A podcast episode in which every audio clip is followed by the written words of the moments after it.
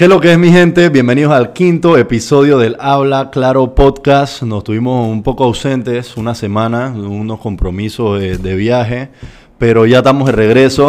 bueno, Pepe, tú querías ir a viajar. Bueno, tiene consecuencias, ¿no? Yo Está te- bien, te- está te- bien. lo iba a dejar claro en el programa. Está No bien, aquí se habla claro, está bien, está bien, está Aquí bien. vinimos a hablar claro. Pero bueno, hoy tenemos un episodio algo diferente. Ya hemos tenido atletas, directivos, federados. Eh, entonces ahora vamos a darle como un cambio a la dinámica que hemos tenido con otro personaje que está involucrado, quisiera decir yo más como detrás de cámara, de lo que Backstage. es backstage del mundo deportivo. Eh, pero bueno, primero me quiero presentar. Yo soy Carlos Barrios. ¿Qué tal, gente? Pepe Casino. Muchas gracias por estar aquí, como siempre. Como dice Carlos, venimos a mover un poquito las cosas. Ya venimos con deportistas, ya hemos venido con federados. Ahora traemos un poquito más de lo que no se ve, eh, o por lo menos el trabajo que no se ve, porque muchas de las cosas que hacen este tipo de perfiles, eh, que vamos a hablar más adelante, lo ven ustedes a cada rato en su Instagram, en Facebook, en Twitter, en todos lados. Entonces es una parte chévere que muchas veces pasa backstage, como, como decía nuestro invitado. Y aquí le doy la bienvenida a nuestro invitado, Alcibiades Paredes, mejor conocido como Tito Paredes en el ámbito deportivo. ¿Quién es ese Alcibiades? Tito, Ah. Tito, hey, bienvenido papá, ¿cómo estás? Gracias, Pepe. Eh, mucho gusto. Carlos, como no, placer aquí, tomando una cerveza por primera vez. Gracias, ¿A mí gracias. me has choteado o qué? Disculpa, que Ya, para mí tú eres listo. como ya familia. Ya, ya, ya, ya, ya, listo, listo. Tanto tiempo conociéndote. Listo, listo, estamos bien, Es, estamos es bien. increíble que, que sigues viajando. No, pero, pero Ah. ¿por qué son así conmigo? ¿no? Tenía compromiso, señores. Tenía compromiso. Lo conozco, a las dos semanas se va a Texas Sí. a terminar la universidad. Ey, buena pero- vida. buena Regresa, viaja de nuevo. No. No, ey, no Las sean cosas así, no cambian No, sean aquí. así con la gente. Bueno, Bueno, de verdad, gracias, gracias por la invitación. vengo aquí y les bajo un poquito el perfil de Tito Paredes y después vamos a indagar un poquito con él mismo. Tito Paredes, Sports Marketing, eh, el man sabe todo, todo lo que tiene que ver con atletas de alto rendimiento, tanto del país como de la zona. Eh, ahorita mismo es, eh, es agente deportivo, agente de, de Sports Marketing. Eh, y también trabajó como Sports Marketing Manager para eh, una marca muy importante a nivel global que es Adidas, eh, en donde fuimos compañeros por muchos años, un, un muy buen equipo, eh, y por eso lo conozco, por eso somos tan buenos amigos. Entonces, yo, yo quisiera, antes que nada, que Tito nos cuente un poquito de qué es ese Sports Marketing, porque es muy fácil decir, ah, mercadeo deportivo, pero no, lleva mucho come? más allá. ¿Qué es eso? ¿Qué es Sports Marketing? Claro, eh, si te lo digo de la manera más eh, de docencia posible, abrimos el libro, sacamos las 4 P de marketing, pero tenemos que agre- agregarle una quinta P, que es, digamos, la pasión que envuelve todo lo que es producto, promoción, precio y plaza.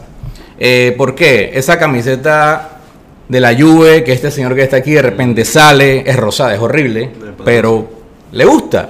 Y la gente la compra porque es ese vínculo emocional que genera el escudo, que genera los jugadores y que genera hacia el fanático eh, eh, ese tipo de, de producto. Así como te puedo hablar de producto, te voy a hablar de tu equipo, tu uniforme, eventos sobre todo.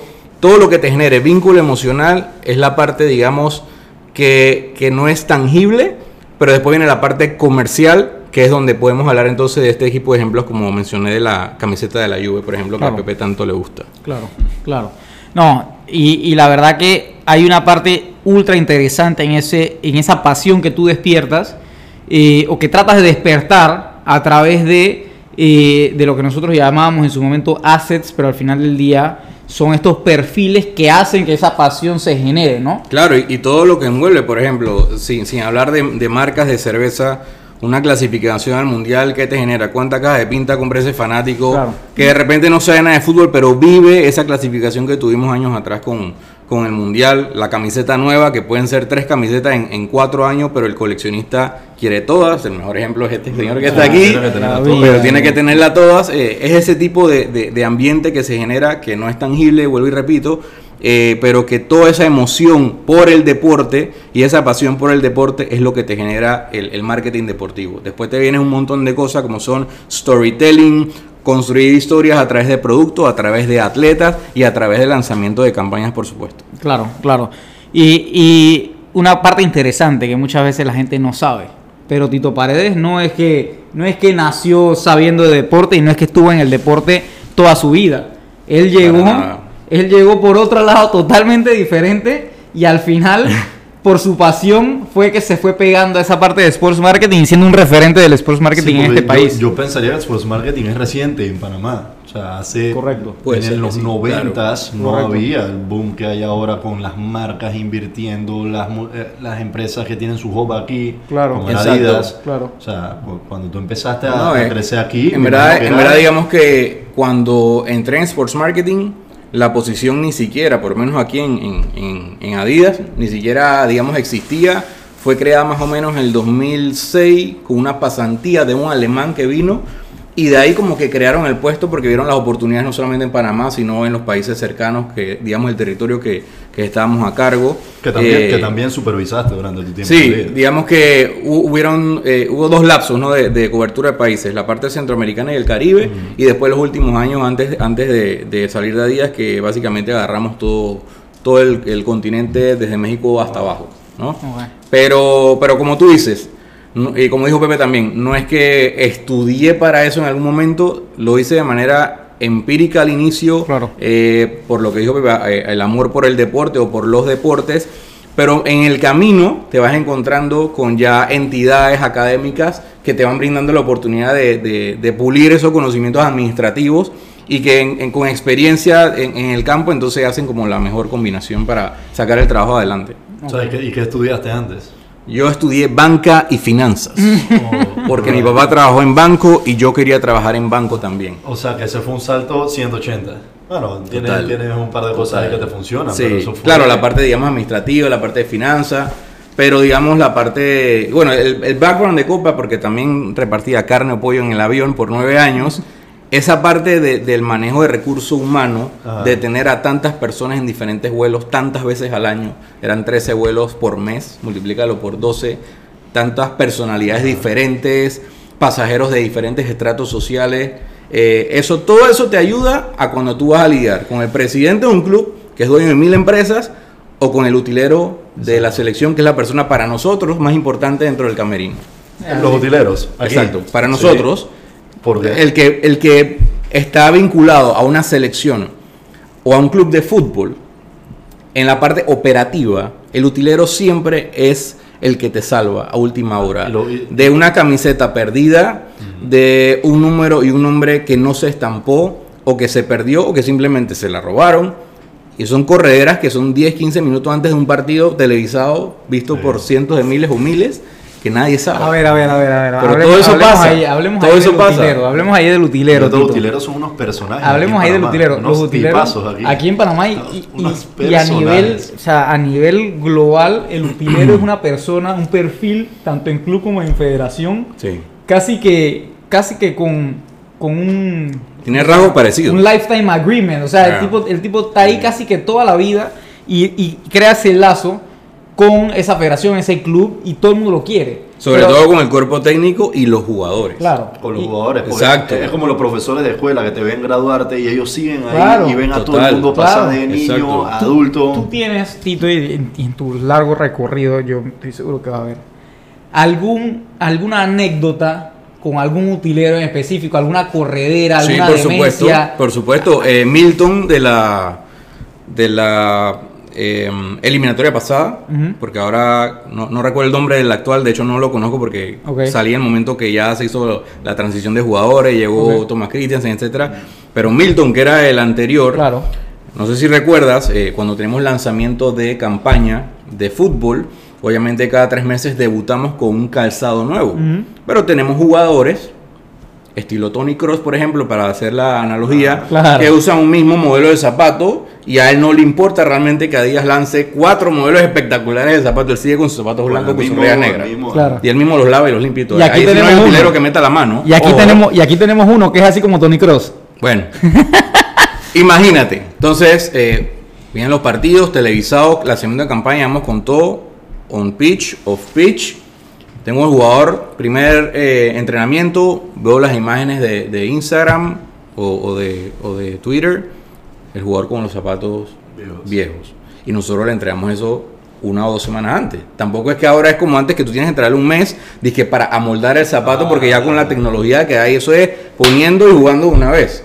Hay jugadores mañosos que todavía lo hacen, eso se les respeta porque eso no se les puede Claro, quitar. claro. Eh, entonces yo, yo, mira Milton, te voy a dar esto, esto, esto y esto. Usted me desaparece esos zapatos viejos del camerino, me los moja o lo que usted quiera. Y usted le dice al jugador que estos zapatos están mojados. Y usted le pone sus zapatos nuevos ahí y que lo use a partir del segundo entrenamiento hasta el partido que es en tres días. Así fue. Y así ese ejemplo te lo puedo decir cuatro o cinco veces. Porque los jugadores te exigen, yo quiero el zapato nuevo. Yo quiero el zapato nuevo. Pero. Llega un momento, le da el zapato nuevo, pero siguen usando los otros porque, Porque los, otros, están- los otros están calentitos del gol. Están Claro. viviendo mejor con eso. No, t- tan calentito del gol. Pero ya en la parte que tú estás metido con un contrato, ya Sí, esas sí, cosas, Claro. digamos que tenemos que elevar el nivel profesional dentro de los jugadores con la marca. Porque ya esto no es un relajo, esto no es un juego. No, no, Son campañas visibles que tienen mediciones. El señor que trabaja aquí en comunicaciones lo sabe, porque yo era un apoyo del departamento de comunicaciones para las campañas de las diferentes unidades de negocio. Pero eh, esto era así, estricto.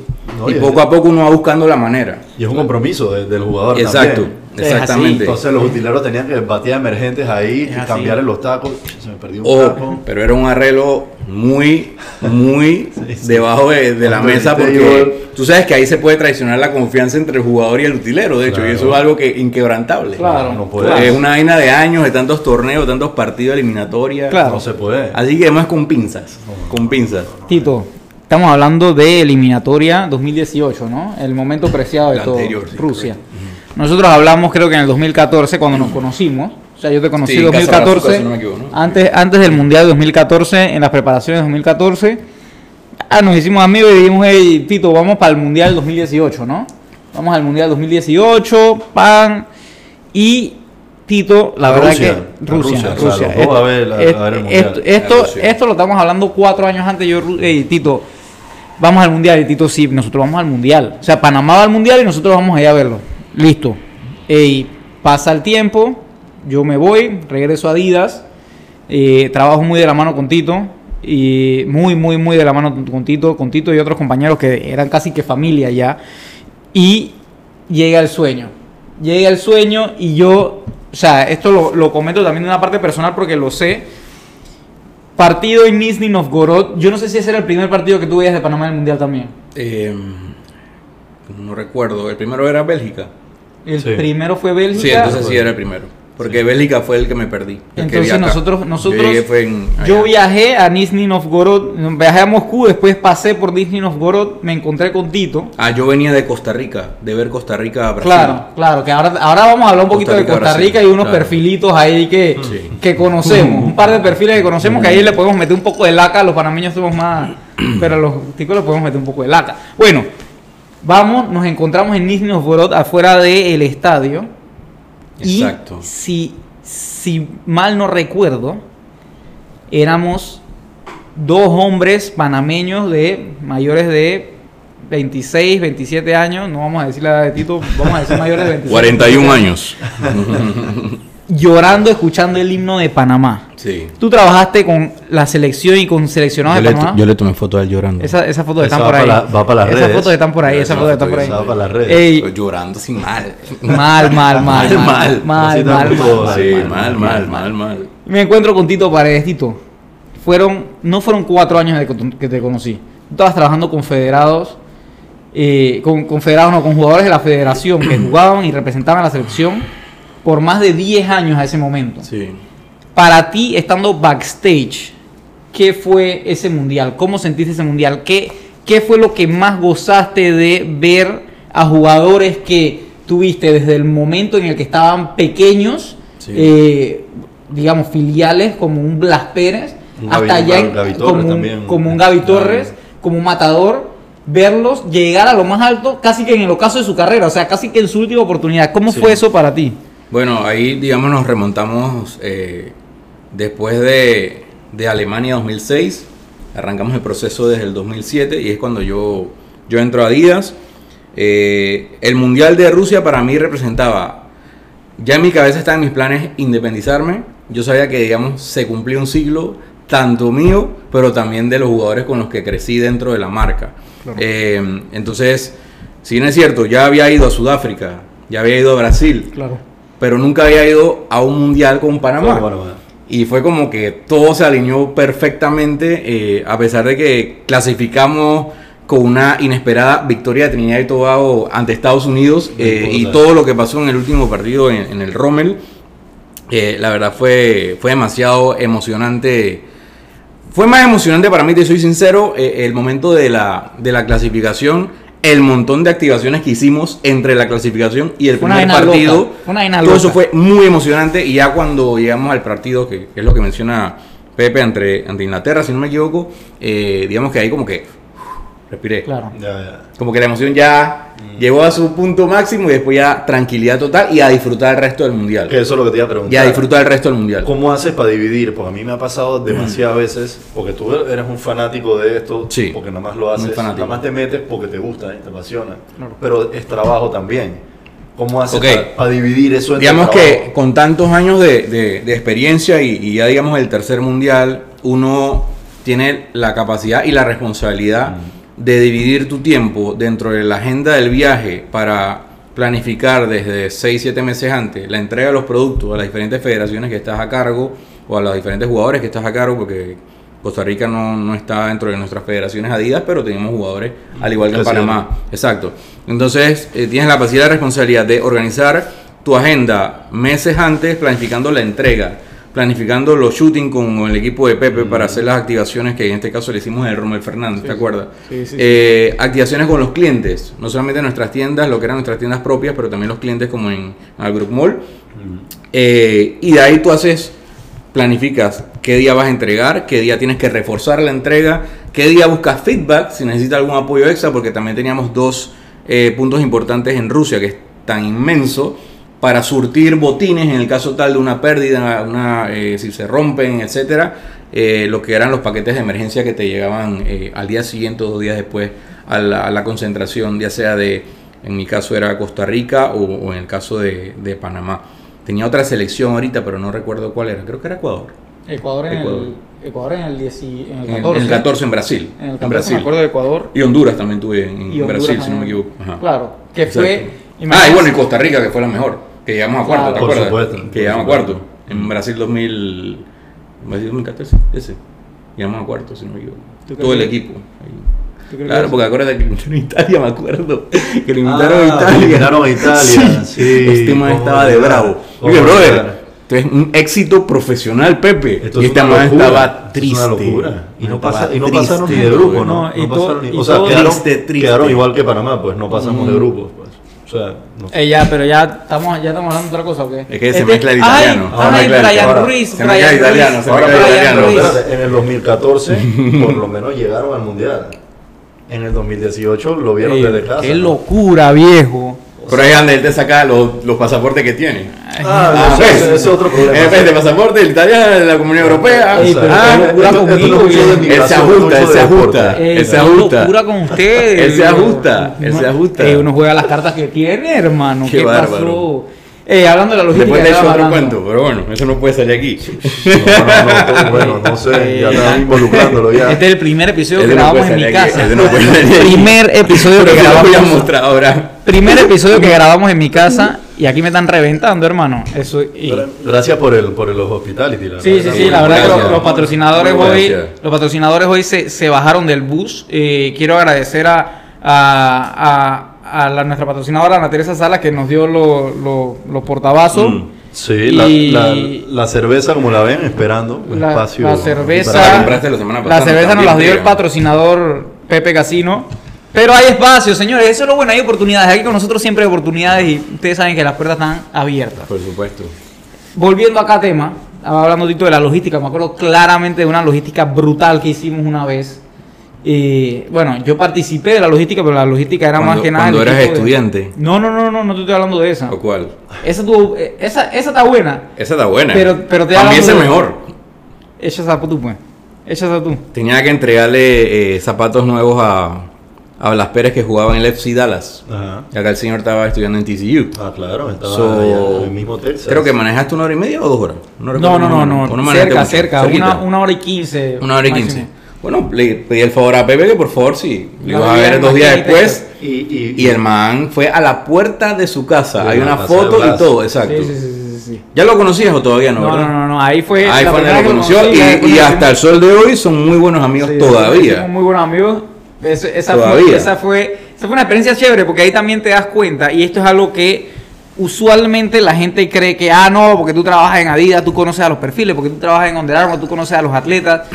la realidad es que uno llega a conocer a los atletas y, y uno aprende mucho de, de perfiles como Tito por, por, por, ser, por verlos como, como un humano más. O sea, no lo ves como un endiosado, como que es, es y es. O sea, Blas Pérez en ese momento estaba metiendo goles de todas formas con Panamá. Sí, sí. Esto Sí. es 2014. O sea, 2014, Blas Pérez estaba en, uno de sus mejores momentos. Estaba súper bien en Dallas. Bien. Eh, y yo creo que por ese, ese ejemplo que me daba Tito de tratarlos a ellos como una persona, como un amigo, Claro. hace que al final del día los, los atletas se vuelvan se vuelvan súper abiertos y súper buena gente. Claro, yo todo. recuerdo, Pepe, nuestro, nuestros chats, que básicamente por tu juventud en ese entonces, no es que estés viejo ahorita, Ah, pero por tu juventud en ese entonces, sí estaba un poco como, puta, pero es Blas Pérez, le voy a llevar los zapatos. Pepe, es un man cool, tranquilo, ese man tiene los pies sobre la tierra, siempre nos hemos llevado súper bien. Yo le dije que un amigo, un buen amigo que de hecho trabajaste con nosotros un proyecto antes de, de regresar a, a Texas, le dije todo ese, ese background y hazme el favor y él te va a recibir, créeme, con las puertas abiertas y así fue. No, y Blas Y Pérez viene fue. para acá. Blas Pérez viene para acá. Y así fue. Él, él viene para acá, él viene a sentarse aquí, pero él va a tener que hablar duro y hablar claro, porque a él le gusta hablar claro también. A él le gusta, Sí, a él le gusta sí. hablar Pepe, claro. yo te voy a ayudar con un portafolio de información que no ha salido a la luz para que tú hagas un buen podcast con el amigo. cuidado. ¿Ah? Pero Cuidado. eso, eso es para el habla claro, cuando tú a hablar Es para hablar claro, es Eso para hablar claro, Eso total, va. total. Eso va. No, no, no. Pero entonces al final del día, con toda esa oportunidad en Adidas, tú lograste hacer como un vínculo con demasiados Claro. jugadores. O sea, digamos que en 13 años, entre todas las disciplinas deportivas, si yo la última vez que hice el cálculo. Que si te puedo interrumpir, esa era la pregunta que iba a hacer apenas terminara. Que si nada más es fútbol No, no o tú ves varias O sea, disciplinas. eh, dentro, de, dentro de Adidas, digamos que cubríamos las disciplinas que con material deportivo tenemos, pero teníamos productos en la parte de Olympic Sports, eh, en la parte de ciertos clubes de baloncesto, en países donde teníamos clientes distribuidores, por ejemplo Venezuela, que tiene una liga profesional eh, muy buena. eh, y también tuvimos alguna vez patrocinio de Herrera eh, y botines en Panamá Metro con, con Adidas, en lo que es el béisbol, Béisbol, nacional, béisbol. correcto. Tuvimos Tigres de Licey en República Dominicana, fue un proyecto hermoso, No, me encantó brutal, ¿eh? De béisbol también. Qué locura. de béisbol. Eh, me acuerdo que hicimos los uniformes, pusimos el Licey acá en, en- iba a decir la empresa, pero mejor no la digo. Pero bueno, acá tú sabes cuál, nos estampan siempre todo. Eh, y las gorras las traímos de, de Nueva York. Hicimos toda esa combinación y entregamos en, en- en Dominicana y hicieron dos temporadas con nuestros uniformes. Brutal. Muy bueno.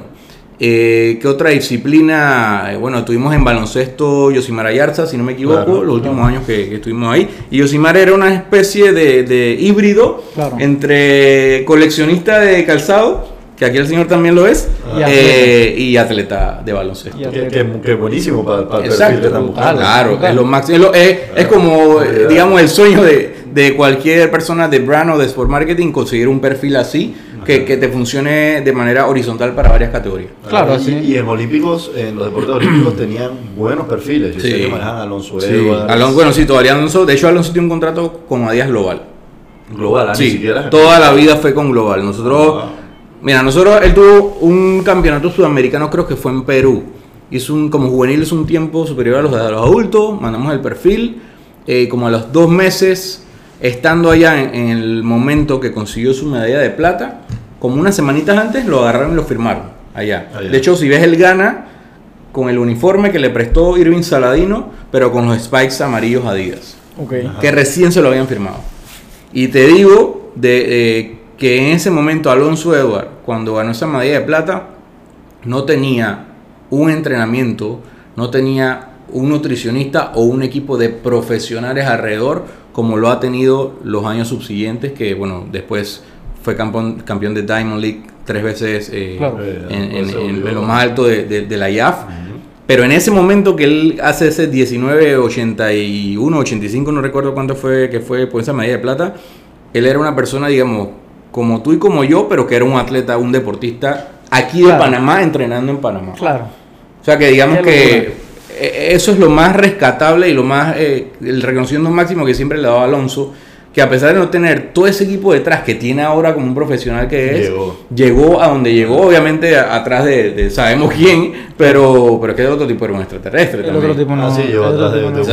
El otro tipo cuenta. El otro tipo no cuenta. Sí, no, no. ya. Pero, o sea, imagínate, Alonso, toda la transición que hizo dentro de, de su alimentación, Alonso llegó un momento que estaba big y eso le afectó el cuerpo en varias lesiones, cambió de nutricionista, cambió la alimentación, después estuvo como cortado y fue donde eh, tuvo los, los tres campeonatos de Alonso recuerdo que estaba basado, basado en Orlando en un Sí, él momento. todavía está allá en Todavía, Orlando, todavía sí, eh, Todavía en creo que es Claremont, creo que se llama el Me lugar acuerdo, donde me, está me su, acuerdo, su- me acuerdo que su campamento. un par de veces fuiste a visitar. Él vive allá, él vive allá. Pero de escucharte hablar, yo creo que con toda esta relación que has tenido con los atletas, a través de la marca, siento que es como una relación como si fueras casi como el agente.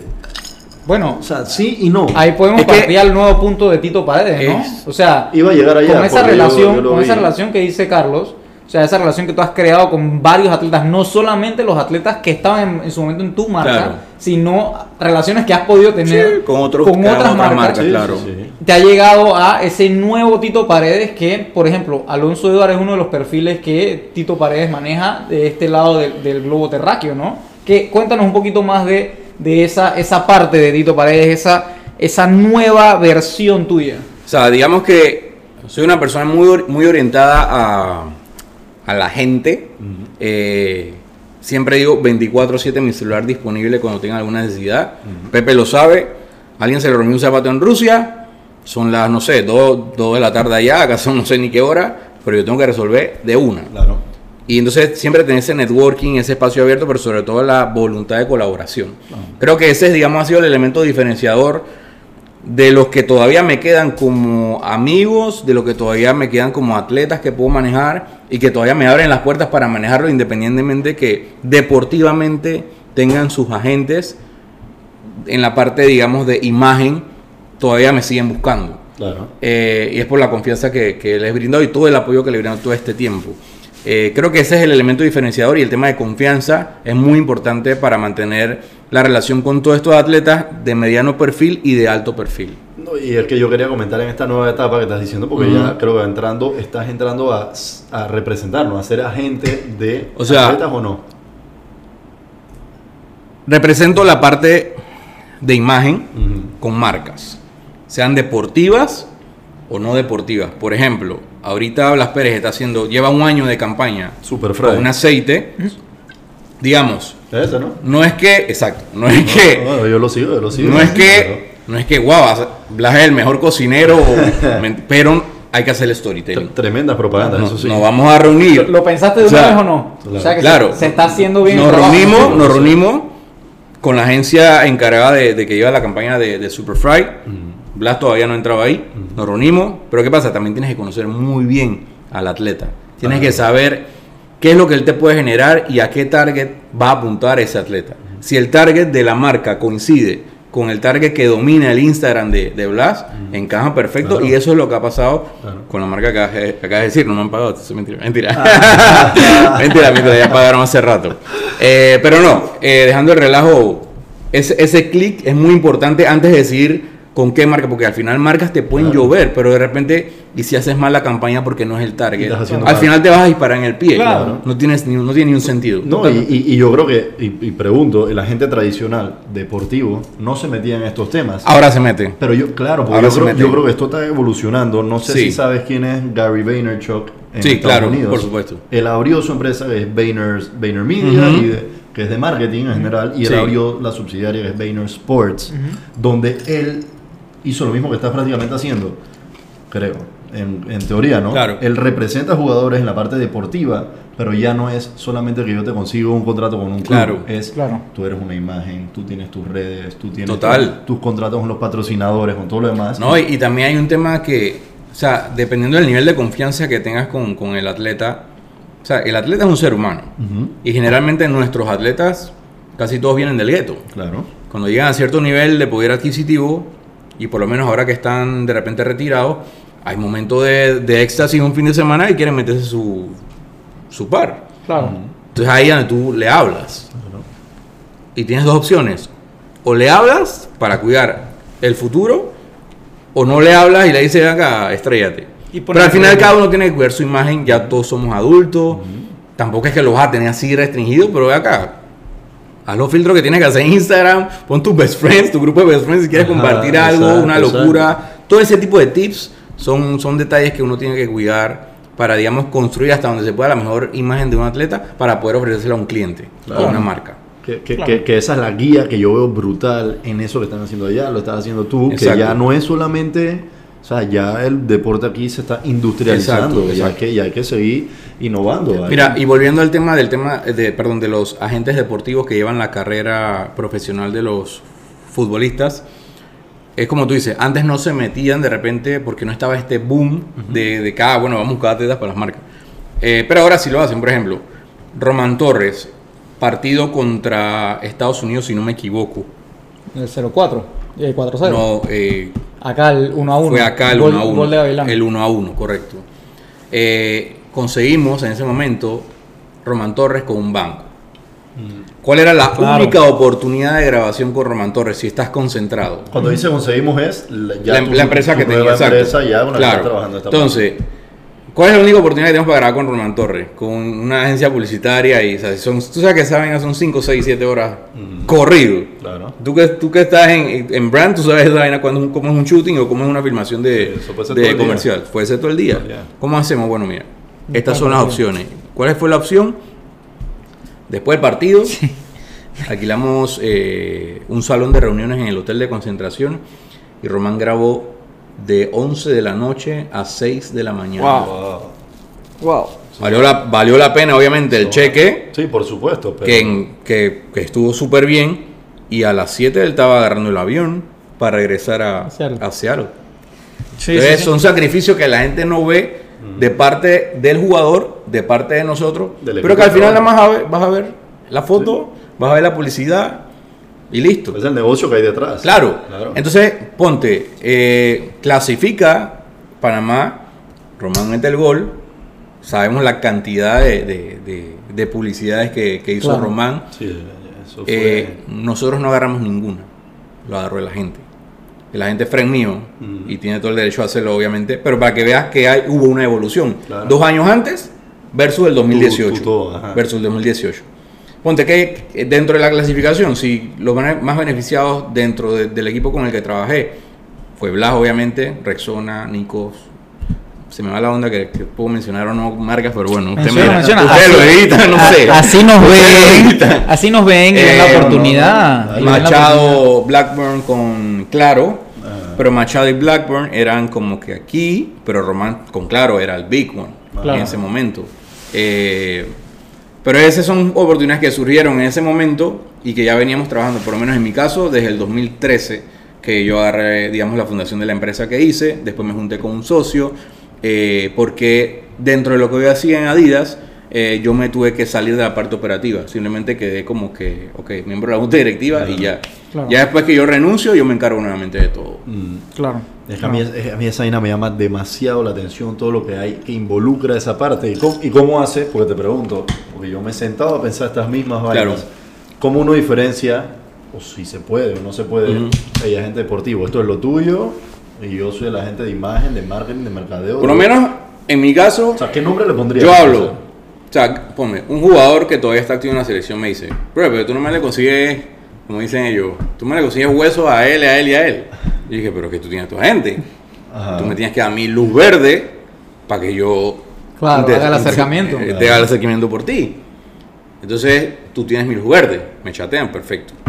Cuando llegue el momento, si a mí me llega una marca, yo, bro, mira, yo he hablado con el agente, yo me, yo me llevo bien con todos los agentes de todos ellos, todos me conocen porque trabajamos en Adidas, claro. yo le entregaba producto y él se lo entregaba a sus jugadores. Yo le hablo claro, mira, tengo esto, esto, esto, esta es la oportunidad si hacemos así y esta es la oportunidad si hacemos así. Ya el jugador me dio luz verde, pero para que tú lo sepas. Ya es cuestión del jugador si quiere incluirlo o si no quiere incluirlo. Porque al final ellos firmaron derechos de representación deportiva para clubes, no para imagen. Que, que, eh, te voy a preguntar, eso, eh, eso significa que solamente el agente deportivo ganaría algo del contrato que se firme con un club o de algo. Claro, el agente deportivo gana siempre la- en los traspasos que En se los hacen. traspasos. Total. Pero en el resto no. no En el resto no, pero- No con- necesariamente. con- contractualmente El resto no, pero, involucrado, pero es, un, es, una- es un tema de disponibilidad de tiempo y enfoque. Mm.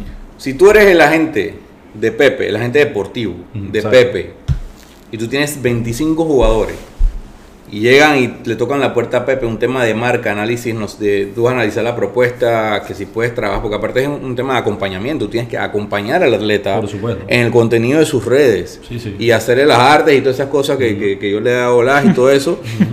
tú que tienes 25 jugadores, ¿te vas a encargar de eso o no? Es, ah, Es ahí el tema. donde ellos dicen, ah, ¿sabes qué? ¿Sabes qué? Tranquilo, tranquilo, Tito, que yo me voy acá. Yo tengo un man que sabe, Es ahí. Tito es el man que te pone Esa es la diferencia. vaina. Esa es la diferencia.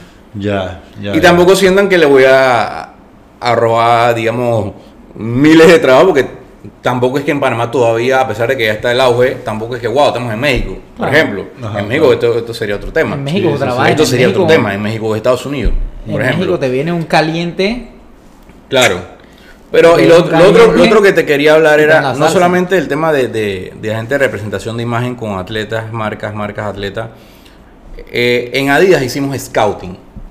Cuando hablamos de scouting es agarrar no solamente X o Y jugador para la marca, sino sobre todo las edades tem- tempranas. ¿no? Claro. Grassroots, como le llamamos Claro. nosotros allá adentro. 15 para arriba. Eh, hicimos scouting, pero yo me especialicé en scouting el año pasado. Ajá. No tiene, sentido, pero hace sentido porque era parte de, tus traba- de tu trabajo. Claro. Hay otros países como Argentina, Brasil, Colombia, Chile, que tenían uno o dos scouts dentro de Sport Marketing. Acá como éramos Centroamérica y el Caribe, digamos que One éramos utility, one man show, como Sí, lo quieras llamar. Era un, Simplemente había que hacerlo. un no todo, te voy a decir que lo hice de la mejor manera posible. Lo hice cuando me alcanzó el tiempo, la verdad, porque mis prioridades eran otras. Pero ahora que, que estudié scouting, en la primera semana yo le dije al man, el man era un man del Manchester City, el instructor. Y era ex colega mío en Díaz Colombia. Porque hoy día él, él es el scout del Manchester City para Colombia, Venezuela y Ecuador. Yo le chateé, mira, brother, primera semana, no sé nada de scouting. Gracias. Acabo de darme cuenta que no sé nada de scouting. Gracias. Hay tantas variables que uno tiene que, que tomar en cuenta Claro.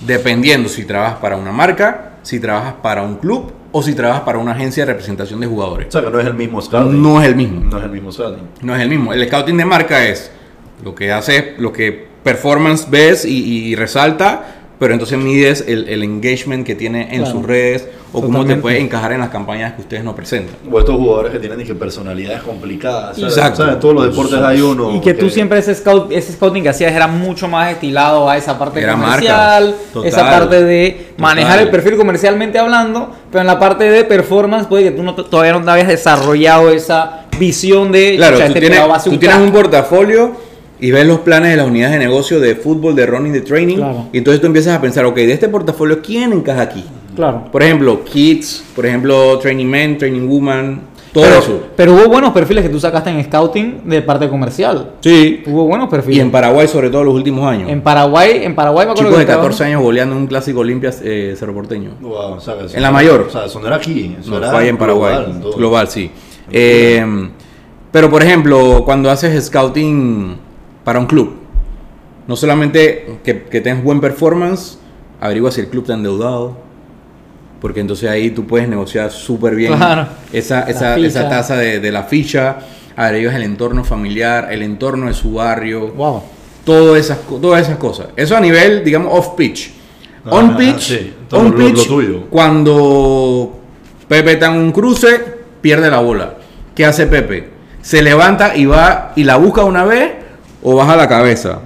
Ese tipo de actitudes son detallitos que uno evalúa ya entonces desde el punto de vista scout de club o scout de representación de jugadores. Claro, claro. Y eso lo aprendí ahora. Que, que, lo- que- pero que los veo, los sigo, los veo entrelazados. O sea, al final del día empezaste que marketing de deporte y terminaste siendo agente, scout de deportivo, Claro. o sea, eh, eve- event planner prácticamente también. Sí, porque esa otra que no hemos hablado mucho. Sí, no hemos Tito hablado de Paredes agarraba todavía. y hacía, ya te voy a decir un par de las que hacía porque eran una salsa. Yo pude participar de una y para mí era- fue una de las vainas más lindas que yo viví eh, en, en mi tiempo en, en mi marca anterior que era Adidas, que fue Maravana. Tito, hacía, Tito hacía lo que eran eh, maratones o carreras eh, locales. Eh, y si no me equivoco, creo que, creo que hubo una en Panamá, pero Maravana es la maratón más grande de Cuba. Y es una maratón que es, chucha, es un encanto porque tú te das cuenta de dos realidades. O sea, ahí tú ves el gringo que va a correrla porque, porque le encanta la cultura y demás y quiere conocer, pero la corren muchísimos cubanos. eh, y tú ves la otra perspectiva, ¿no? la otra cara de la moneda. Te transporta un poquito más allá. Esa era un- una de las que manejaba Tito, el World Best 10K, El World Best 10K, que será- en Puerto Rico, muy buena. que también era, era una salsa. El World Best 10K, en- la gente corría durante 8 kilómetros de los 10 en el puente donde fue la escena de Fast and the Furious 5, la escena de la, de la caja fuerte.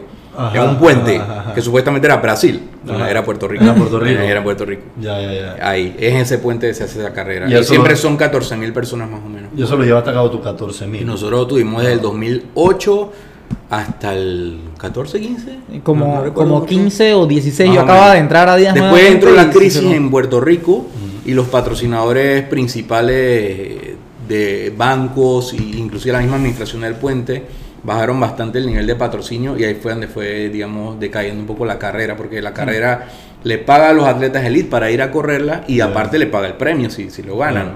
Cubre todo, hospedaje, cubre comidas, cubren todo.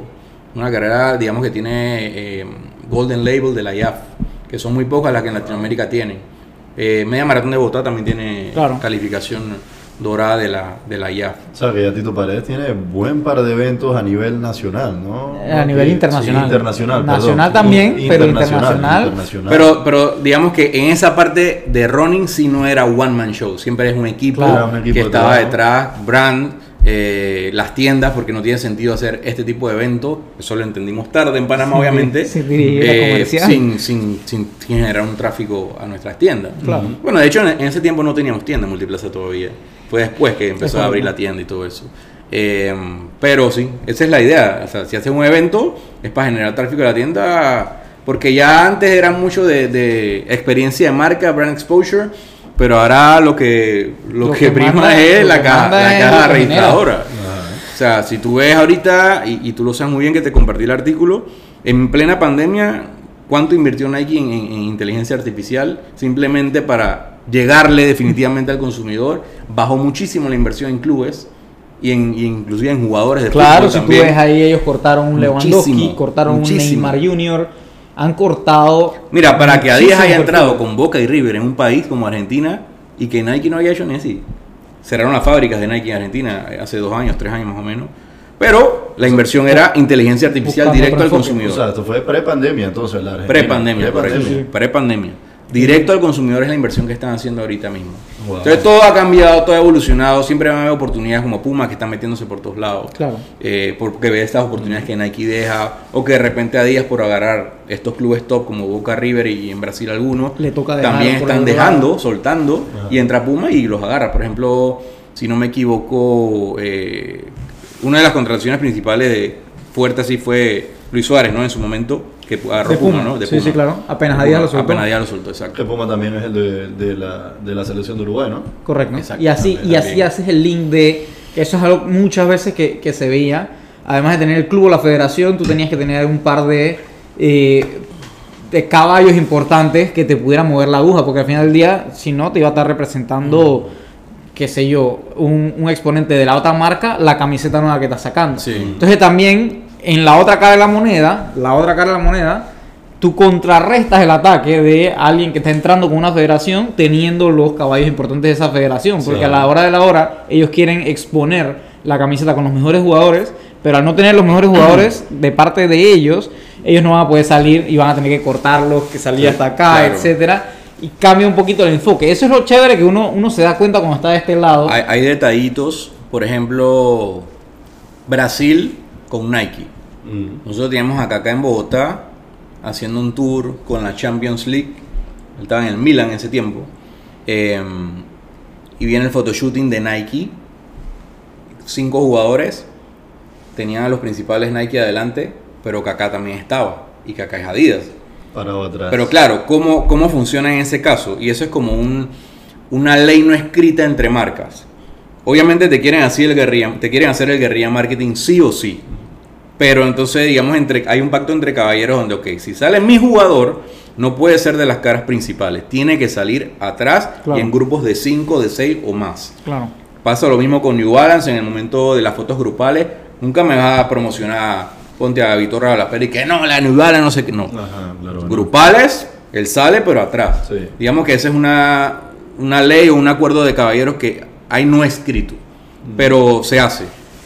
Se hace porque Messi en el Barcelona, Cristiano en el Real Madrid en su momento, o sea, esos son tipos de ejemplos que puedes, puedes ver, cada uno tiene su marca diferente a la del club. y Cristiano, sigue, cosa. Cristiano sigue estando en un club que es Adidas. O sea, Exacto. que hay todavía. Hay que Mm. recalcarlo y un club más grande, ¿no? ¿Cómo, Pero eso es otra cosa. cómo repercute la conversación de, de Pepe de Cristiano cuando me acuerdo en la oficina? no, no, pero no es nada malo. Me acuerdo en la Yo oficina. sé lo que vas a decir, No voy a, hermano. no voy a hablar de la chilena, no voy a hablar nada de eso, prometo. yo sé lo que vas a decir. Si no me dices nada, no me hubiera acordado ni siquiera de la chilena. ¿De acuerdo? Pero bueno, lo voy a decir porque ya lo dijiste. Estamos en una reunión. Cristiano le hace chilena. Estamos en una reunión, espérate, pero Cristiano estamos. le hace estamos- chilena a la Pero espérate, ¿Y espérate. y qué clase de chilena? estamos en una ¿Tú sabes reunión. lo que hizo? Agarró su maleta y se fue. estamos- Fue bravo. Horas laborables. No, señor, te descontaron Se- no le contaron nada. Estamos en una Se reunión fue. con clientes. Se Con, fue. con clientes. una y yo no iba a hablar de eso. Una presentación. Podía haber 25 personas, pero era una presentación. Yo, yo no tenía mucho que ver, yo estaba sentado medio no iba a atrás. hablar de eso, pero bueno, tú lo recordaste. Y me acuerdo que el condenado, ¡van! ¡van al ángulo! Y yo nada más alzo así la veo la vaina, alzo la cabeza y Tito Paredes está volteado. Que Tito Paredes sí estaba algo al frente, estaba volteado y se volteó así. Agarré mi maleta y me fui, no me fui. ¡Se fue! No me fui a mi casa, me fui a mi puesto. Es otra cosa. En yo- otro- en otro edificio. Saliste de la reunión. En otro Salí de- de la claro que como- salí de la como reunión. niño malcriado. ¿qué como pasó? niño malcriado. En otro edificio. Bravo.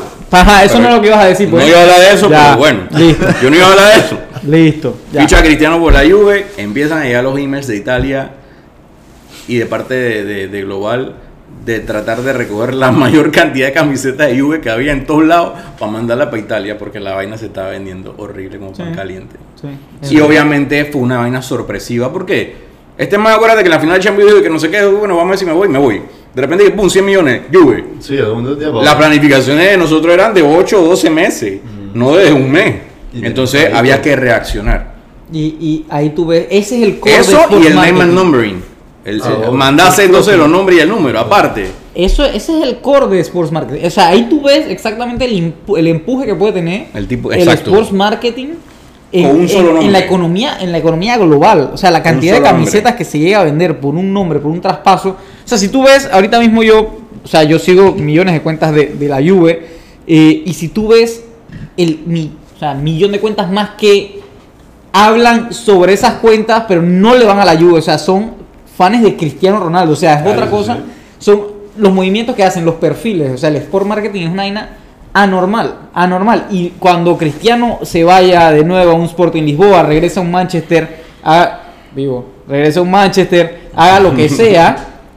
La gente va a querer comprar la camiseta del man Sí, en el Sporting Lisboa, siempre, en el Manchester, por porque Hasta ese- tú vas a querer a Cristiano. eso es, hasta ¿Viste? yo voy a querer a Cristiano porque Cristiano me terminó enamorando, Eh, loco.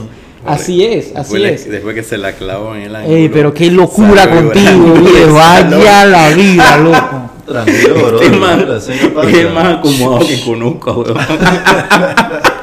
Este más te puede cambiar en seis meses y que odio a Cristiano. Amo a Cristiano. Ah, por supuesto. claro, sí, lo- Increíble, sí, lo, ¿no? lo- lo hizo, lo No, hizo. increíble. No tengo, no tengo ni una camisa de Cristiano Ronaldo. ¿Cuándo tú cumples? Regálate un par aquí. De verdad, mira. Tengo como cinco, loco. De Chris. No. Ah, mira tú. Wow. Tengo como cinco Después, camisas de Cristiano. después de la chilena. Después de, después de muchas cosas, viejo. Después de. Ah, Pero nunca dije fuerte. que era un mal jugador. Qué fuerte. ¿no? Sí lo insulté. Mucho. Sí lo dije, pero nunca dije que era un mal jugador. Eh, Por eso no me pueden juzgar, ¿oyeron? Pero bueno, Tito, voy con un par de preguntitas chéveres para amenizar un poco y para que la gente eh, para que la gente vea un poco más allá de, de las cosas. Primero, perfiles, los perfiles más chéveres que tuviste, ¿qué perfiles tuviste? Yo, hablamos de todos los perfiles de Panamá, yo creo que la gente se lo sabe, los Blas Pérez, los Negritos, los Gaby. Internacionalmente, hubo un perfil chévere a nivel fútbol, que si tú lo quieres mencionar te dejo que lo menciones. Pero ¿qué otros perfiles así chéveres te gustaría mencionar así para que la gente diga, hey, mira qué locura, este man manejaba a... todavía, todavía, a pesar de que obviamente no tiene absolutamente nada que ver con, con nuestras federaciones panameñas ni nada, tengo una gran amistad con Kevin Curangi todavía. Kevin Curangi. Sí, hablamos casi una vez por mes, por ejemplo. Kevin Curangi era de uno de tus frenes frenes. Eso Frenes, sí, frenes, porque me acuerdo. vamos de nuevo al tema de la voluntad y la cooperación. Llega Kevin, nos conoce, pero él hace su, su partido de, de, de invitados y de amigos. Sí, lo hacía, acuerdo, pues. me acuerdo, tú- lo hacía mucho sí. tiempo, mucho, por mucho tiempo lo hizo en San Miguelito. Se había que conseguir seis juegos de uniforme, cinco balones para cada partido y los tacos de él y sus amigos. En pleno diciembre que la bodega está cerrada. Entonces, digamos que él valora el esfuerzo que uno hizo y ha mantenido la mitad durante todos esos años. Ya después lo hicimos de manera más planificada, porque obviamente en ese momento todavía no nos conocíamos y todo eso.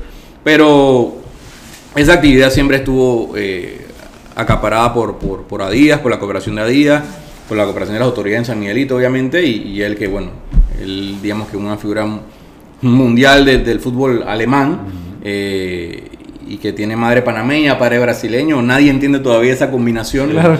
Eh, No, no, no la- pero el man viene todas las navidades, brother, y, Y hace sus actividades, Y viene con sus amigos, trae sus hijos, su mamá vive cerca de mi casa, eh, y hasta el sol de hoy todavía tenemos una, una gran amistad.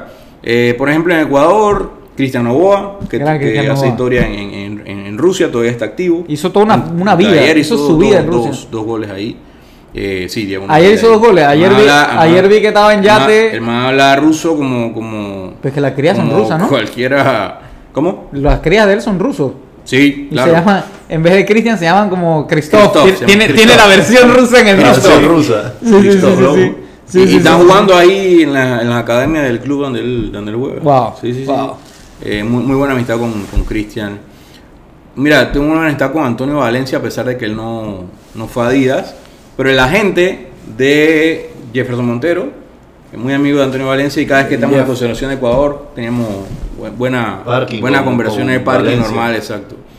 Ey, el tema de. ¿Tú te acuerdas de cuando hicimos la activación en, en, en Albrook y Multiplaza a la vez? Esa es, la que, esa es la que yo iba a mencionar fue anteriormente. Pero tú hablaste de Blas. Pérez. Esa, lo- esa logística fue una locura. Nosotros Sí. teníamos, nosotros teníamos, y digo, ahí tú puedes entrar, tampoco, tampoco la entrevista no es conmigo, pero voy a empezar a echar. Nosotros teníamos una, una responsabilidad Pero, con un pero es que hubo un incidente económico Claro. que fue el que, Claro. digamos, distorsionó nuestro plan ahí, de yo, marketing. ahí yo te voy a dejar hablar, ahí yo te voy a dejar hablar, a ti. Esto es, ya estamos clasificados al mundial. estamos Ya estamos en el mundial. Ey, ya se ha hablado de todo, ya, to- ya los futbolistas panameños eran todo en este país. Chao el gobierno, chao todo, para el gobierno, ey, los futbolistas son todo, whatever. Ahorita Tito entra en detalle. La verdad es que nosotros teníamos un evento que habíamos creado, la parte de, de marketing, la parte de comunicaciones, con clientes y demás, con el resto del equipo también, con la gente que veía tiendas, etcétera. Teníamos que llevar a los jugadores que eran Adidas en ese momento a, a firmar autógrafos en- con un cliente en Albrook Mall. eh, y A después, las 5. a las 5 de la tarde. Y después íbamos a ir a Multiplaza. 5 de la tarde, estamos hablando de era diciembre, si no me equivoco. Viernes de tranque. Era- era como diciembre. Error. Era como diciembre, ojo. Pero seguramente estaban limitados. Acaba de salir, acaba de salir el Telstar, entonces estábamos moviendo el Telstar, eh, estábamos moviendo la, la vaina, pan. Ah, hicimos una camiseta de Panamá, Ah, de Panamá. Adidas, me acuerdo clarito. Estábamos moviendo esas dos cosas para ese diciembre. Eh, Y a las 7 de la noche era en Multiplaza. y a las 7 de la noche teníamos Multiplaza, ¿verdad? El De cliente. Albrook a Multiplaza, pasando por la avenida Balboa. Sí, no, no. Agárrese de esa. Pero espérate, eso, eh, ahorita, ahorita estamos contando la, lo Eso hasta ahí, la agenda. hasta ahí era bonito. Hasta ahí estamos bien. Ese era el único. Ya, que hasta ahí estamos bien. Hasta ahí estamos bien. No. Normal, tranque, dimos Tra- tranque. Normal. Bien. Entonces apareció un problema. ¿Cuál fue el problema, Ah. Tito? Matador ya estaba en Panamá. Fue tres veces a mi oficina. Él nunca va a mi oficina. ¿Quién? Matador Tejada. Ajá. Ya estaba en Panamá. Fue tres veces a mi oficina. Él nunca va a mi oficina. Él es de eso así medio penosito. El man fue y que, brother. Porque tú sabes, uno le pagaba al final de año y que los goles o, o el, o el retainer anual. Todo eso, ¿no? Pero al final, burocracia interna puede que te paguen hoy o te paguen en dos semanas. Depende de la cadena de aprobación. Eso es así. Sí. El man dice, patrón, ¿cuándo me va a pagar? No sé qué, patrón, ¿cuándo me va a pagar? El man acaba de venir, no sé si de Perú, creo que sí de Perú. Y él había mandado a hacer una remodelación en su casa. Él en su Instagram él publica mucho su, su bar. Un- una vaina que remodeló, que no sé cuánto le metió. Pero parece que el tipo le había hecho un mal trabajo. Y una pared se le estaba cayendo en humedad. Y la mujer estaba ahí. Y todos los días tenía la mujer. Ujú. Taquiti, taquiti, taquiti, taquiti. Y el man, tú sabes, esos manes tienen su plata, pero Sí, sí, quieren sí. ver de dónde sacan primero Ah. antes de tocar su plata de sus ahorros. Pero el man estaba con esa vaina. Bueno, en todo su derecho porque al final es su contrato. Sí, eso es su plata. Pero ¿qué pasa? Él mandaba con eso porque no le habían pagado los premios de la clasificación. Entonces, se lo iban a pagar, pero no se lo habían pagado. Ajá. Entonces, él mandaba taquiti, taquiti. Yo, estamos en la reunión, Matador, Bla, los otros jugadores que estamos ahí en, en- en que participaron, Machado creo que estaba ahí también. Repente entra una llamada de, El de- no me acuerdo si era Cancillería o no sé quién, que en presidencia le iban a entregar unos cheques que eran parte del premio. Ese día. Nosotros esa reunión fue el martes, el evento era el viernes. Ese día, viernes, Él le iba a las 6, en presidencia, Iban a le iban a entregar. Y todos, Por supuesto. por supuesto, Claro. Eso era prioridad. que, era, que se volvió prioridad versus lo que ya teníamos en la cabeza para ellos, que era prioridad. Yo, bueno, muchachos, ustedes no me pueden fallar porque nosotros nada más hemos ido al mundial, esta vez no hemos ido más. Es la única oportunidad que tenemos en este mundo. Entonces empezamos a tirar ideas a la cabeza para ver cómo hacemos. ¿Sabes qué? Vamos a llamar a quien tenemos que llamar. Llamamos un par de gente para pedir escolta. Para transportarlos. Para pedir escolta de- nuestro transporte Hermano. de Albrook a la presidencia, y de presidencia, a Multiplaza. Hermano. Hermano, cuando llamo a Albrook, Hermano. entramos. Cuando faltaban 15 minutos para terminar el evento, yo empecé a llamar. ¿Ya está el guardia allá afuera? Sí, ya está allá afuera. Salimos, nos Salimos montamos por la y bodega estaba del cliente. Ese Eh, espérate, espérate, espérate. Allá está ese Salimos- motorizado. Salimos por la bodega del cliente. Una A la película, atrás, sí. hermano. Sí. Salimos por la bodega del cliente. La bodega daba a- afuera donde ellos despachan usualmente el producto. Y apenas salimos de la, de la bodega hacia el producto, hacia vaina, hacia, hacia, hacia la salida, compa, dos vancitos, van, van, SPI, dos SPI adelante, dos SPI atrás del segundo. Tito, y que te montas en el de atrás, yo, Vámonos. vámonos. Rumbo a presidencia, hermano. Hermano. Sí, no, br- bro, yo no sé cómo lograron hacer toda esa. Er- Bueno, porque las acuérdate que Sport Marketing es una vaina de networking también. 7 pm. networking y tienes que también trabajar con los gobiernos, no para sacarle provecho, pero para que este tipo de cosas en algún momento vas a tener la necesidad. Y esta fue la única en 13 años que lo sé. Imagínate. 7 pm estábamos en La Multiplaza. única en 13 años que lo sé. Es lo Ah, importante. y Llegaron. 7 pm Llegaron. estábamos en Multiplaza. Cabe recalcar, y esta parte No es la presidencia. Cabe recalcar, había comentado, ¿no? Habíamos hecho una, unas, unos como camisas de fútbol de Panamá y unos jackets de Panamá. Ah, sí. Fue muy bonito. Y cabe Porque recalcar. estaba la selección de Panamá en la presidencia revisando, recibiendo sus cheques. Todos con los abrigos de Adidas y todo con el suéter rojo de Adidas. Ah, que te salió hasta mejor y todo. Te salió O sea, mejor y todo.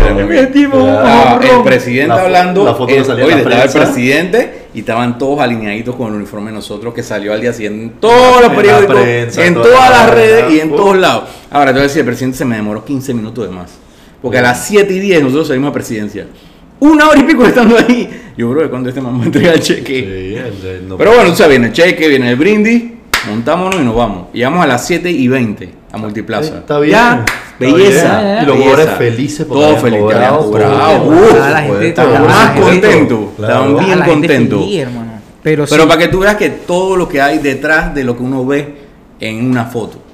Hay demasiadas cosas que, que a veces se salen de control, no dependen de ti, pero te toca resolver. Y lo único que te da la capacidad de resolver es la experiencia, el networking, people skills y, y toda esa voluntad y colaboración que tú siempre has brindado a la gente. Claro, y, Es lo único. Y, y, ah, por ejemplo, a mí me llama muchísimo la atención ese mundo, cualquiera que esté viendo, cómo uno se mete a, a- a- a- este camino que tú has recorrido, cómo, cómo uno entra, porque por ejemplo tú o sea, empezaste a un lado y saltaste a otro Sí, y a o sea, otro y a otro y fuiste... En verdad yo Después- tenía dos años tratando de cambiarme de, de trabajo en, cuando estaba ahí en la aerolínea. Eh, me gradué de la U y empecé a buscar. Y como al año y medio, me acuerdo que venía de, de un vuelo de México, me llamaron como a las 6 de la tarde, fui a la entrevista, renuncié sin preaviso y me vine. me vine, o sea, No, y te viniste me y vine, estuviste en pero otro es lado totalmente diferente. Así me eché que gracio de mil, dos mil, tres mil porque renuncié y no me dieron lo que supuestamente uno le dan cuando lo votan. A mí no me importó, porque ya imagínate, tenía 27 años, eh, acababa de graduarme, me gradué tarde y estaba empezando una multinacional. Así que sin, sin pensarlo dos veces me fui. Ya, Así de sencillo. tremenda, tremenda Claro, la, entrevista te digo que, que en ese entonces, ya obviamente no es como, como ahora que te hacen examen de todo, la entrevista fue meramente deportiva. Me la hicieron por videollamada, mi jefe de ese tiempo, que lo votaron al mes que yo estaba dentro de Adidas, me, la hizo por, me la hizo por videollamada. Todo fue deporte, todo, todo, todo deporte. Y yo veía Fox y ESPN a la mañana, al mediodía y en la noche antes de acostarme, entonces ya estaba clarito. Eh, y digamos que eso me ayudó bastante a entrar. Luego cuando entré, mi primer, eh, mi primer obstáculo, faltaban 21 días para un Mundial Sub-20. No había nadie que me dijera, me guiara ni nada, porque todos estaban en Colombia. Y todos los uniformes de esa selección de Trinidad y Tobago estaban aquí en Panamá, en Colombia. Tirados ahí. Tirados ahí sin, el, sin haber impreso todavía el escudo, Ah. sin haber impreso los números. Yo dije, brother, ¿y yo qué hago si no sé nada de logística? Y bueno, ese fue mi primer eh, dolor de cabeza fuerte. Si te soy sincero, en el primer mes yo bajé 25 libras. Porque eran mira, tantos países a cargo, yo venía de carne pollo. O sea, ¿te acuerdas de la transición? Carne pollo, Ajá. 25 países. Exacto. exacto, exacto. Carne pollo, 25 países. En los emails que YTD, Year to Date. ¿Qué coño era en ese tiempo YTD? YTD.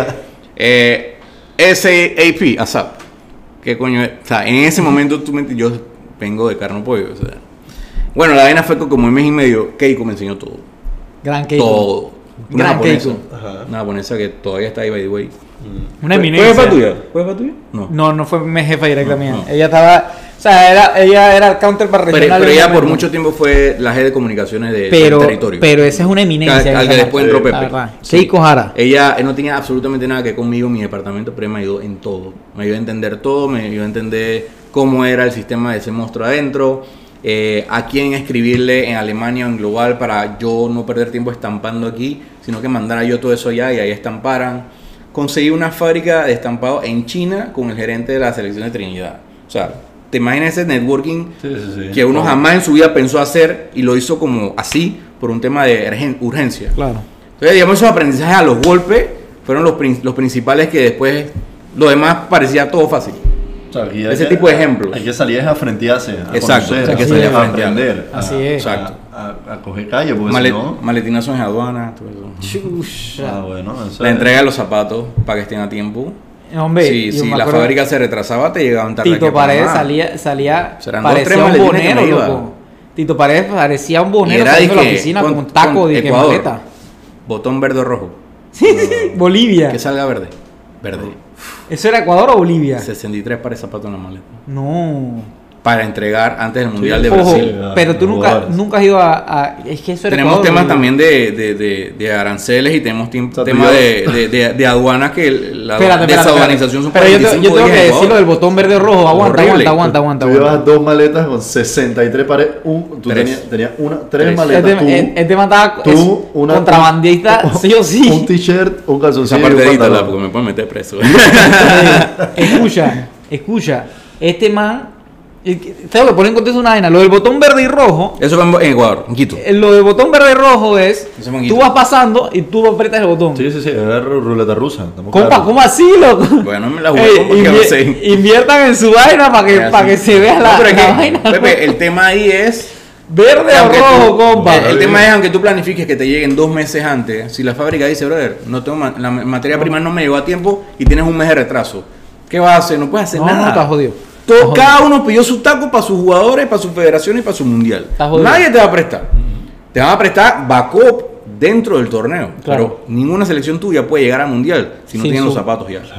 Entonces, una vez en Copa Oro, eh, yo la había entregado a Panamá, pero me faltaba, ponte que Honduras y, y no, no, no recuerdo qué otra selección. Costa Rica. Y yo llevé como unos 40.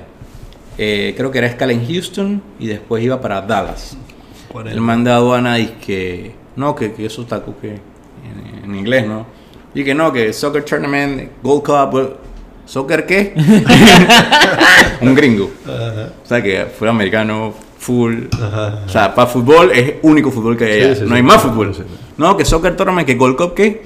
Y el man así, este man me va a parar, me va a parar, voy a perder mi conexión. Yo, yo preocupado por la conexión, no por los tacos. Se van a llevar los tacos. se van a a los tacos.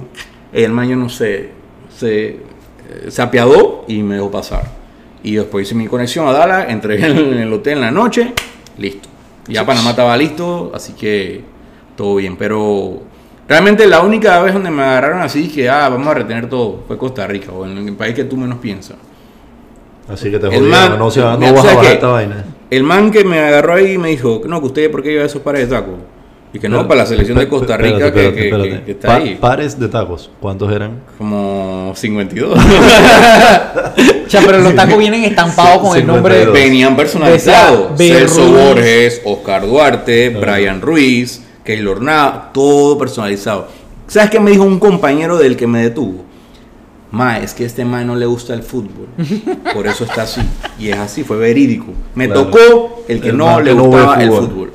Bueno, mi distribuidora ya me ayudó, desaduanizó dos horas antes, perdón, dos horas después, y los tacos llegaron ya para el evento, Directo. directo. Qué locura. Era un evento con todos nuestros jugadores, el lanzamiento del Battle Pack, si no me equivoco, eh, con rueda de prensa y, y todo, pues. Y, y bueno, todo salió bien. Gracias a Dios, todo salió bien en esos 13 años. Con todos los sustos, con todas las aduanas y, y todo lo que puede haber pasado en- entre los países. Sí, no, ahora, ahora salió bien, pero en ese momento Sí, era no, claro. corredera y. Pero lo que te quiero decir que salió bien es que, bueno, llegamos al cometido, pues. Claro, está bien, eh, el fin justifica los cometido. medios. Claro, el fin Sí, de los medios. Pero bueno, entonces, ¿y ahora Tito Paredes va a ser agente deportivo o nunca se ha metido No, en el mira que no, no, deportivo? no me llama la atención, me llamó mucho la atención el tema del scouting más que ser agente deportivo. Eh, no te lo va, eh, ¿cómo se dice? Nunca digas nunca, No, bueno. pero por ahora, digamos, estoy enfocado en lo que estoy haciendo, llevando la imagen de los jugadores. Eh, cuando se abra la puerta del scouting lo voy a hacer, pero ahorita, ahorita voy a empezar a hacerlo de manera, eh, eh, digamos, voluntaria con un medio de comunicación cubriendo los partidos del EPF, porque ahí agarro práctica y, y seguir en todos los que las oportunidades de negocio me sigan tocando las puertas y, y ahí vamos. Mercadeo. Sí, Mercadeo, mercadeo, totalmente, totalmente. ¿Te iba a preguntar algo, Pepe? No, no, no. La verdad que no. No sé, Tito, si. Bueno, podemos cerrar con esto. ¿Alguna anécdota que no has dicho con la que quieras cerrar? Una que tú digas, Sí. chucha, yo no puedo dejar que, que la audiencia se vaya sin esta O sea, un cuen- anécdota. Un cuentón que la gente tiene Un que, que se en la casa. una cinta que, tú digas de que esta verdad, es. O sea, que no te comprometa mí- tampoco, porque yo sé que hay randan que te comprometen. Hay, hay, ¿cómo te digo? Eh, uno de mis ídolos cuando yo era niño era Sergio Boicochea. Y, y acá en, en- en Adidas, ya a estos jugadores retirados de repente lo- lo- los contratan o le dan producto y lo llaman amigos de la marca. Y lo utilizan, si son, tienen cierta relevancia, para las reuniones de empleados. claro. En este caso, trajeron a Oscar Córdoba, Sergio Boicochea aquí a Panamá, así como han traído a, a Del Piero, Ajá. así como han traído a Zico, que en su momento, bueno, a Zico y a Boicochea, digamos que, que ese ídolo que uno tenía, dije, wow, Italia 90, para el penal, no sé qué, jugó la final. Eh, le manejé todo el día en la ciudad de Panamá como si éramos frenas, así tú y yo. lo, llevamos al, lo llevé al banco, fuimos a comer, después lo llevé al aeropuerto, después a la oficina y así sucesivamente. Igual con Zico. Zico lo trajeron para una All Employee Meeting, eh, pero también él vino a inaugurar una academia de, de fútbol en Clayton, que era con la embajada de Japón. Me tocó llevarlo también al hotel y después fuimos de shopping a Multiplaza. O sea, brother. Nada, Brother con la mujer, con la esposa. Tranquilo. Tranquilo, así. Yo dije, wow, Tranquilo. Sí, ok. Y tú lo ves ahorita y ya, está clarito. Y, y tú tiras tu poker face. Tranquilo, así, con las emociones por dentro. Está normal. Sí. Ya, ya es que fuera días antes, cuando trabajaba en Copa, eh, bueno, cuando me tocó llevar a, a Maradona, eh, yo venía de pasajero. Mi mamá vivía en Argentina en ese tiempo. Y bueno, como, como era empleado de Copa, me tocó, ponte que las 2A. Y de repente yo hago así y estaba Maradona lo mío en las dos veces. Pegado así. Así que, que brazo con brazo. Ese que te frente ahí o sea, te yo, Diego, yo tenía una camiseta argentina en la maleta. Porque me habían pedido encargos. En ese tiempo ah, el peso, el peso estaba súper devaluado y ponte que en vez de 75 costaba 23 dólares, algo así. Yo traje como cuatro que me habían pedido de Argentina. Y yo saqué una, no sé de quién era, era un encargo, pero me la puse y me tomé la foto con él. Y luego él me la, me la dedicó. Eso sí, no estuve despierto casi todo el viaje. O sea, en Taboga se despertó. Y en Taboga me tomé la foto y me firmó la camiseta. En tu casa, loco, era una En señal. approach, así. Era una señal, viejo. Era una señal si tú Se, eres de se Taboga. empastilló horrible y, y- y- y todo el viaje fue dormido. Pero ese es ídolo total. Tu hijo se llama Diego. Armando. Como el Diego. Sí, mi ídolo de fútbol, fútbol, no estoy hablando de nada extra de fútbol. Diego y Sisu. Son mis dos ídolos Cine Yacid. De sí, fútbol mundial. Cine. Cine Yacid por su tiempo en la A Juve. muerte. Creo que no. claro que no, amigo.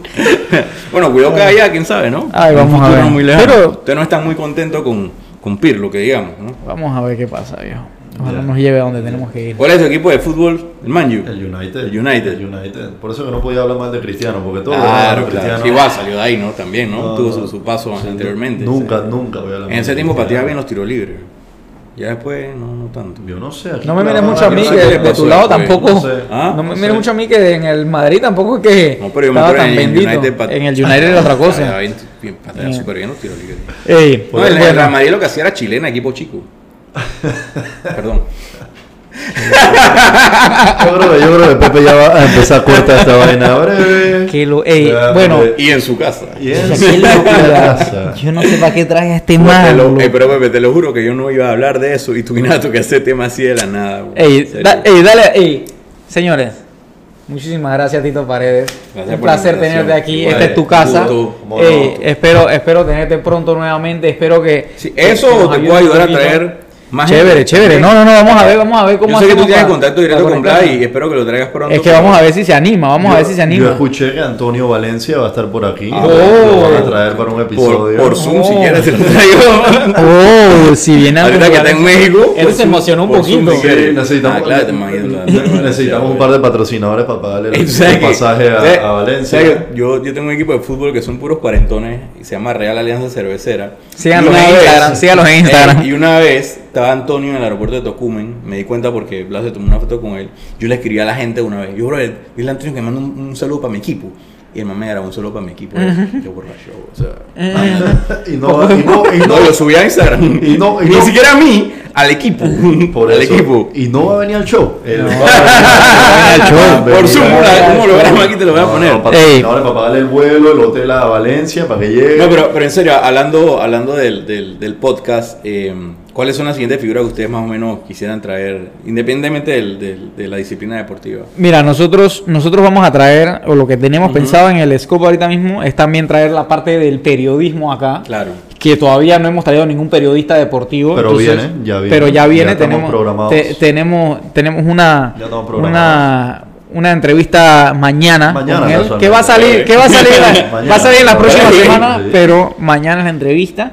Eh, y la verdad es que lo que queremos es traer todos los perfiles del deporte eh, que sean que sean de Panamá, internacionales también obviamente, pero no solamente enfocarnos en el fútbol. Obviamente el Claro, fútbol tiene un otras auge. disciplinas. Obviamente Bueno, el ahí, vi que interesante, han ¿no? abarcado baloncesto, han abarcado eh, Boxeo. tenis, boxeo. Boxeo. El de boxeo me encantó. El de Yo boxeo soy un fanático del boxeo eh, empedernido y, y la verdad que es un deporte que hay que rescatar en Panamá porque Sí, sí, sí. tanta gloria que nos dio y Ese- está en el abandono. Ese es mi número uno opinión. Está en el abandono. Pero no, pero no en Panamá. En el Sí, mundo. Sí, sí. De hecho, bueno, por El eso es que la UFC se- también está agarrando más, Por más auge, ¿no? La UFC se va a También. comer al Claro. Boxeo, boxeo. quieran o no. Tú no puedes tener cuatro El, FIFA. el invitado que dijo de, de ese punto, de, de, de esa No lo tocamos, per no, se. ese no lo tomamos per se. No. Yo mencionamos el tema de las, de las cuatro organizaciones. El invitado eh, es vicepresidente de una. De LGSMB creo que era, ¿no? Exactamente. Entonces, entonces, la idea es no puedes tener cuatro FIFAs manejando un deporte. Claro. No puedes tener cuatro. Entonces tienes 17 o 18 pesos diferentes Sí. en cuatro organismos. Tienes 68 campeones. ¿Cómo así? Increíble. Se pierde. ¿Cómo- el, cómo así? el fanático de a pie se 68. pierde. No, y no eres el mejor en verdad si tienes 68. Claro. Soy el mejor de una, soy el mejor de la O otra. sea, ¿cómo, ¿cómo decir ahora el mejor libra por libra que era algo que se decía antes? Exactamente, exactamente. Entonces no puede, la UFC está haciendo todo lo opuesto, todo Claro. lo opuesto. Es un organismo, ellos controlan las peleas, hay carteleras una semana sí, una semana no, siempre hay buenas peleas, eh, le meten buco a las peleas de mujeres. Sí. La- nosotros vemos las peleas de mujeres en la cartelera, son buenísimas. Claro. En boxeo no, no, no, es, no las ponen como No las equiparan Exacto, a, a- a exacto. hombres. Entonces creo que ellos están haciendo un montón de cosas que hay que, que hay que modificar. O sea, el tema de, los, de las puntuaciones, eh, cambiar los tres, Claro. los tres jueces a meterle cinco. Claro. Y las dos más disparejas las eliminas. Claro. El tipo de vainas que hay que hacer porque Sí. si no, vamos a parar de tener boxeo. Sí, es lo que dice, ¿no? Boxeo a nivel mundial. Porque de repente te vas a Panamá, bueno, sabes las cosas que hacen falta aquí, Mm. pero te vas a nivel mundial y lo estás comparando con otra disciplina como, como artes eh, marciales mixtas y se lo están comiendo, Sí. ¿verdad? ¿A quién se le ocurre que Mayweather va a pelear con un youtuber, pero no va a pelear con... eh, Ese es otro tipo de entretenimiento y negocio, ¿no? Esa es otra cosa. Esa es otra vaina. Potencial y Sabemos plata. lo, sabemos lo que van a facturar, pero esencia deportiva Pero UFC no se presta para eso. Pierde, No, no, no, pierden no pierden el, no pierden su core para irse a ese lado, ¿me explico? No, no es que no, no, no tienes el chance. No tiene la necesidad tampoco. Pero como aquí nada más hay que cortar los promotores de boxeo. O sea, no sé cómo lo vas a hacer, pero O sea, tienes pero han estado toda la vida. Hay, hay un tema parecido Sí, en pero- hay un tema parecido en Panamá entre el boxeo y el fútbol. El tema de, de- de la falta de preparación de preparadores en el fútbol y que en el boxeo tenemos a los mismos preparadores Sí, empíricos. eh, empíricos de los mismos campeones que tuvimos hace 25 años Claro. y que obviamente el boxeo ha evolucionado en técnica, en ataque, en condiciones físicas, en maneras de entrenar. En Y tecnología, nosotros seguimos, overall. y nosotros seguimos con lo mismo. Sí, sí, sí, deportiva. sí, Y no es culpa de ellos, es culpa de, de- de las federaciones de repente o responsabilidad, para no decir culpa, de que realmente eh, capaciten a nuevos o a ellos mismos. Pero- Porque ellos van a morir ahí. Claro, pero ellos mira, van a morir ahí. Y ahora que lo mencionas, y que la federación tiene culpa o, o- responsabilidad, digamos. La federación ve el boxeo amateur, lo otro lo ve la comisión. La comisión de Claro. boxeo. Entonces de ya Panamá. tienen dos Ahí tú te vas enredando, No, porque nadie agarra la si- responsabilidad. No hay claridad. Si yo soy federación y Pepe boxea, yo quiero que tú vengas amateur. Claro. Claro. Pero Pepe quiere Pero el ganar amateur plata. quiere Claro. ganar plata. Entonces tú te vas a llevar la comisión. Entonces Claro. ahora no es que estoy en guerra, como lo de las marcas. Claro. De acuerdo. Pero yo quiero que Pepe esté en mi, en mi Claro, lado. Claro. claro. Entonces hay que, hay que cambiar un poco de cosas, pero yo creo que estoy bien Sí. emocionado con todo el tema del Sí. marketing deportivo. Sí, creo sí, que sí. esto en Panamá está con todo y Está cogiendo, sí. que bajó. Claro. Creo que sí. Sí, todavía, todavía digamos, el, el deporte, por lo menos en lo que me, me, me compete a mí, no ha despertado tanto, pero sí ya se están dando señales de que poco a poco ya se está notando como que Sí. vamos a salir adelante. Se está creando una industria dentro de lo Sí, que sí, es el sí, sí. deporte. Antes era impensable. se está, comer- se está comercializando de manera se está comercializando de manera eficiente que es lo que las marcas ahora están empezando a entender que ellos pueden comercializar de una manera eficiente un perfil y tener una una win-win situation en la que hey perfil yo te doy exposure yo te doy un beneficio económico y tú a la vez me das un awareness que la gente sabe de mí Claro. por ejemplo de una vez tú dijiste Blas Super Fry Sí. pues te sale en todos lados a mí me sale en todos lados Blas cocinado con el Super Fry Blas metiéndose poco de vaina frita Tremendo- Blas bla bla tremendo bla video. Ey, a cada rato Tale Blas metiendo su vaina frita en Superfly. Y lo tenemos aquí. O sea, top of mind full. Entonces, definitivamente, Tito, yo creo que el, el rubro que tú tienes es un rubro demasiado importante ahorita mismo en el deporte. Muchas veces la gente lo ve como for granted. Ah, este man tiene todas las marcas, este atleta tiene las marcas porque, Claro. porque es famosito. Pero hay un pocotón de vainas detrás que tú mencionaste hoy que le va a abrir muchísimo el panorama a la gente. Claro. Y yo de mi parte te agradezco mucho que hayas venido a nosotros, que hayas compartido con, con toda la audiencia que al final del día nos ve, busca este contenido para también entender un poquito del otro lado de la moneda. Así que muchísimas gracias por venir. Esta es tu casa. Vamos a ver cómo seguimos conectando en este, en este primera sitio. vez que vengo. Sí, no, Ay, no, a la no, vida, loco. No, para que Ey, sepas, no, para que. Ey, ya, ya, ya, córtala, ya, para se que la, sepa. ya se la tenían que tirar. Hace rato, hace rato le estoy Ey. diciendo, brother, ¿cuándo? ¿Cuándo? Ey. Antes de la pandemia, ojo. Qué locura. Ahora, porque ahora dije, ah, no, que no estás vacunado. O sea, que, o sea que ahora que te- ahora que hay un podcast y tenemos, Ahora sí voy a ahora venir. sí quieres. Ey, para que sepas que eres el único que ha grabado aquí. Bueno, bueno, bueno, tengo ese privilegio Bueno, ser el único, el Eso- primero, no bueno, sé, pero bueno. tengo ese privilegio. Eso es verdad. Bien, gracias. Pero bueno, ya gracias. nomás quería comentar también que a mí me fascina tener esta entrevista porque cuando yo salté, porque yo tuve que hacer un salto de trabajo a meterme al deporte, o cuando estaba más pelado, deporte era o eres el atleta, o eres un entrenador, o ya, no, Claro. o eres profesor de educación física. Y hay tantas, tantos Todo lo que roles, tantas funciones. O sea, el mundo del deporte es enorme y me encanta motivar a la gente a que se meta, Claro. porque mientras más gente capaz, buena, estudiada, tengamos en el mundo del deporte, todos vamos a crecer. Así es. Pero bueno, nada, agradecerte por venir aquí y ya con eso cerrar el quinto episodio y nos vemos la próxima semana, ya saben, periodismo deportivo, chequenlo. Saludos. Nos vemos, señores. Saludos.